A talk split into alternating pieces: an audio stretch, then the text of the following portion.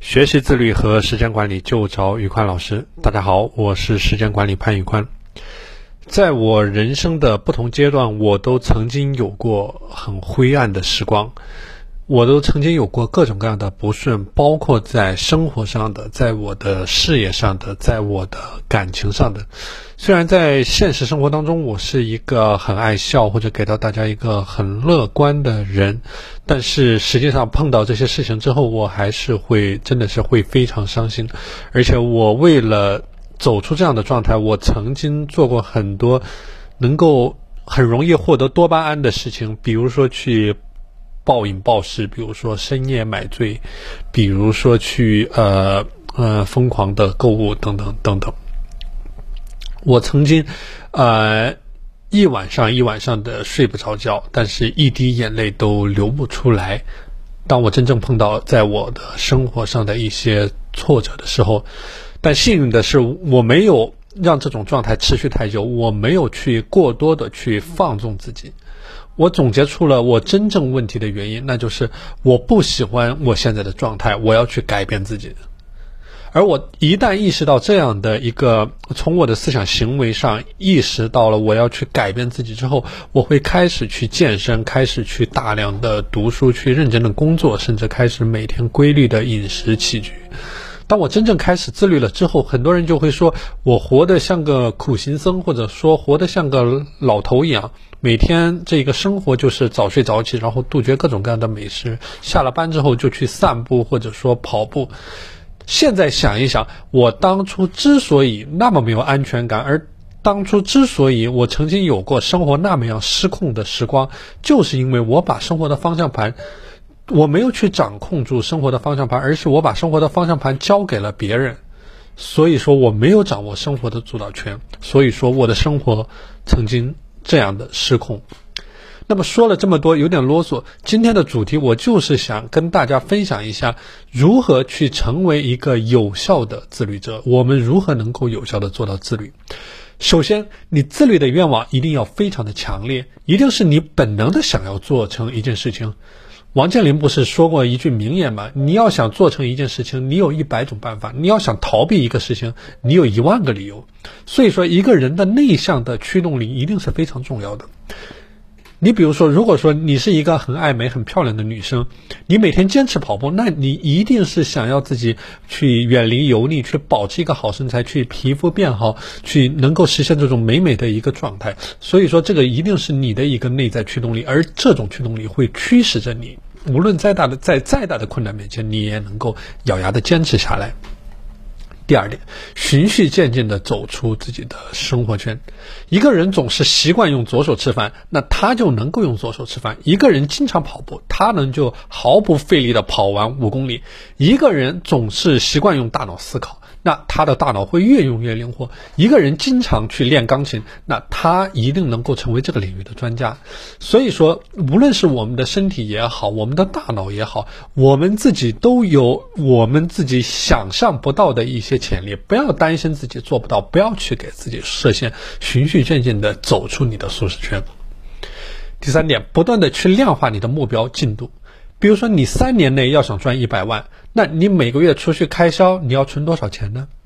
你要怎么样达到这个目标呢？你要掌握什么样的技能，获得什么样的职位，完成什么样的事？具体到每一个季度、每一个星期、每一天，不断的去量化自己的目标，完成自己的目标之后，给到自己一个正向的反馈。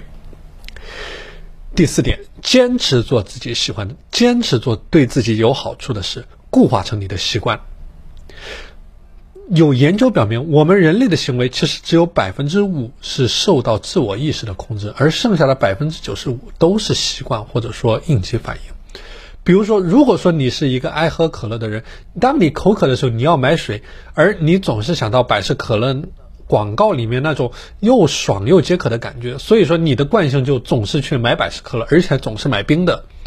你总是在不断的去完成这样的奖赏，而当你每天这一个。而当你这个日积月累之后，它对你的这一个牙齿也好，或者说对你的身体也好造成的伤害，就会是一个累积性的。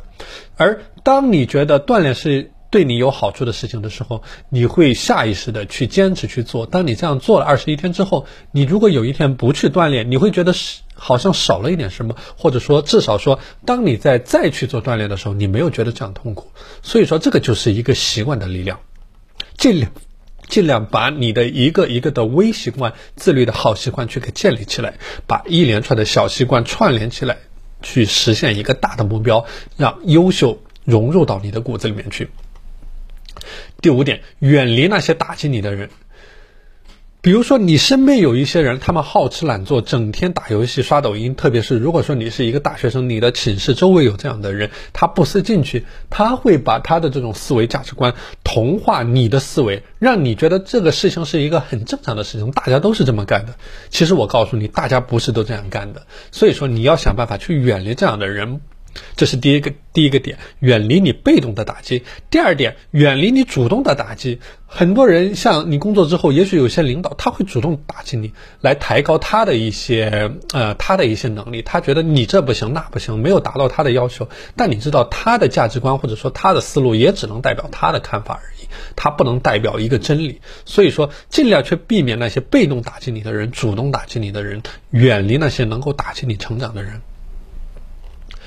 OK，说了这么多，还有一点就是说，你要养成自律的好习惯，你必须要有一个健康。